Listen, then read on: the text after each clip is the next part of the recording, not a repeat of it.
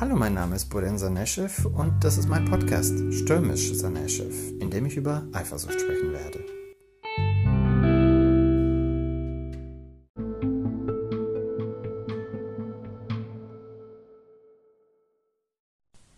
Ganz unbegründet war meine Eifersucht nicht. Dass Theo und ich zueinander fanden, lag an seiner Familie. Wie so oft bei Schwulen lernten wir uns nicht im Alltag kennen, sondern online. Ich wohnte damals in M. Theos Eltern, die er gerade besuchte, nur ein paar Kilometer davon entfernt in den Suburbs.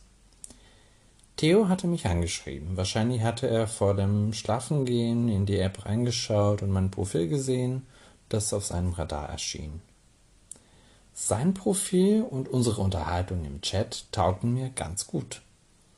Aber als Wohnort hat er eine ganz andere Stadt eingegeben, das verunsicherte mich und hielt mich lieber etwas zurück, um nicht zu viel Zeit und Herz in jemanden zu investieren, mit dem gar keine Zukunft möglich war.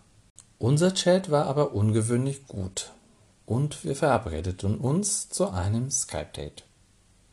Ich betrachtete dann mal meine Abbildung in der unteren rechten Ecke des Bildschirms, mal diesen hübschen, eloquenten Mann, der mich von der Mitte des Bildschirms aus charmant anlächelte und merkte gar nicht, wann zwei Stunden vorbei waren. Er war genau auf meiner Wellenlänge. Es war überhaupt nicht anstrengend, sich zu unterhalten, es lief einfach wie von selbst. Und das kann ich definitiv nicht von jedem Date behaupten. Eine Woche später skypen wir erneut.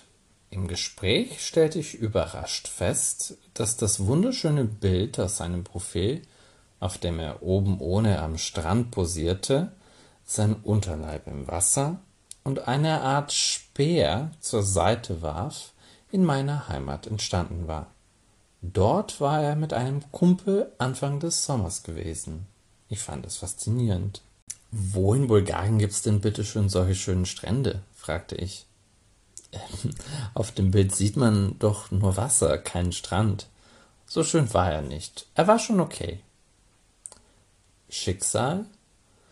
An so etwas glaubte ich nicht, obwohl ich manchmal das Gefühl hatte, es reichte schon, mir etwas zu wünschen, und schon erfüllte es sich, durch Zufall. Wahrscheinlich lag es einfach daran, dass ich so privilegiert bin, dass ich es im Leben so leicht habe. So ein Zufall wirklich, stimmte mir Theo zu. Er zögerte, dann fügte er hinzu. Wir waren da bei einem Hellseher. Ich kicherte. Echt? Ja, einfach so aus Spaß. Jedenfalls hat er mir erzählt, dass ich bald einen jüngeren Mann kennenlernen würde. Vielleicht hat er ja dich gemeint. Ich lächelte. Ja, das wäre echt lustig. Aber von einem Bulgaren hat er nichts gesagt, oder? Nein, einfach nur einen jüngeren Mann.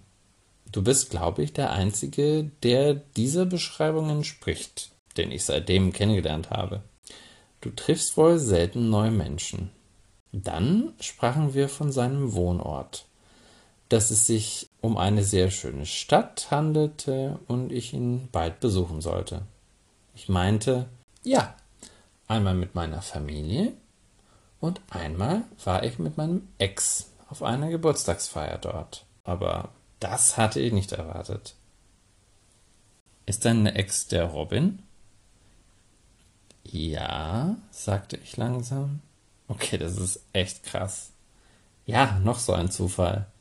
Das muss seine erste Geburtstagsparty gewesen sein, nachdem ich ausgezogen bin. Ich wusste nicht, was ich sagen soll. Ich verspürte das Bedürfnis, es sofort dem Robin zu erzählen. Welch ein verrückter Zufall. Die Welt ist klein. Sehr klein. Am nächsten Tag stand meine Entscheidung fest, dass ich dorthin fahren und Theo kennenlernen wollte. Vielleicht war ich einfach sensationsgeil. Ich erzählte Robin nicht gleich davon.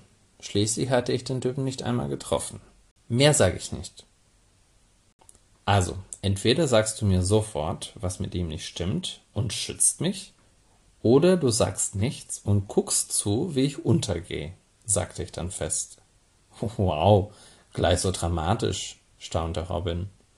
Scheinbar hatte ihn meine kleine Tirade überzeugt, denn er fuhr dann fort. Das Einzige, was ich dazu sagen kann, weiß ich von Hans. Theo könne nicht treu sein. Geht bei ihm offenbar einfach nicht. Dann macht er eine Pause. Aber ich kenne ihn ja nicht persönlich und will mich auch nicht weiter einmischen. Gut, danke, dass du es mir dennoch gesagt hast, murmelte ich dann vor mir hin. Ich kannte ja die Geschichte von Theos früheren Ehe gut.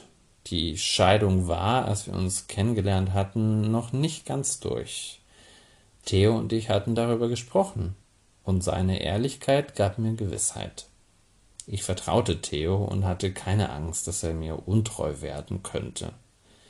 Mich wunderte es auch nicht sonderlich, denn wer mit 18 eine Beziehung anfing und jahrelang keine anderen Erfahrungen sexueller Art machen konnte, außer mit seinem Partner, wurde womöglich sogar zwangsläufig irgendwann untreu. Ich hatte genug Partner gehabt, hatte die verschiedensten Erfahrungen gemacht, konnte mich in meiner Singlezeit austoben, Dates haben, herausfinden, was mir gefiel und was nicht. Piep, Männer, sage ich jetzt nicht, hatte ich geküsst, bevor ich Theo kennengelernt hatte. Mit Piep weiteren war ich weitergegangen. Und mit noch Piep weiteren hatte ich sogar Sex gehabt. Doch Theo war in seiner Beziehung in seiner Ehe gefangen, auch wenn sie anfangs oder vielleicht sogar bis zum Ende innig und liebevoll war, und hatte diese Freiheit nie gehabt. Für mich war es nur folgerichtig, dass seine Bedürfnisse irgendwann an die Oberfläche gekommen waren und mit ihrer zerstörerischen Wucht der Beziehung ja den Garaus gegeben hatten. Robins Worte schafften es dennoch, mich zu verunsichern. Diese diffuse Sorge mischte sich mit den anderen diffusen Sorgen, die ich empfand. Der Sorge, dass es schon wieder eine Fernbeziehung werden könnte. Der Sorge, dass Theo vielleicht doch nicht so überzeugt war von mir. Und nun auch der Sorge, dass er jemand war, der nicht in der Lage war, monogam zu leben, dass er mir vielleicht nicht jetzt, aber irgendwann später untreu werden könnte sollte ich ihm nicht auf halbem Weg entgegenkommen. Aber war das nicht total übertrieben? Sollte ich mir deswegen Sorgen machen, obwohl wir ganz am Anfang standen? War meine Eifersucht dadurch gerechtfertigt? Wurde sie vielleicht überhaupt erst dadurch befeuert? Also durch das, was mir Robin gesagt hatte? Vielleicht hätte ich nicht mit ihm sprechen sollen. Vielleicht hätte ich lieber nachgegeben und gesagt, gut, du du hast recht, ich, ich mache mir mein eigenes Bild. Dann hätte ich dieses gehässige Gefühl vielleicht nicht in mir ausgebrütet, wie ein Virus oder ein Keim. Wie so oft im Leben, we'll never know. Hey, ich bin wirklich ganz neu bei dieser Geschichte, deswegen freue ich mich auf jegliche Kommentare oder Feedback. Na gut, vielleicht weniger auf die negativen. Aber wenn ihr irgendwas zum Thema Eifersucht mit mir teilen wollt, vielleicht eure Erfahrungen oder ähm, wie auch immer etwas, was ihr erlebt habt, dann einfach nur zu.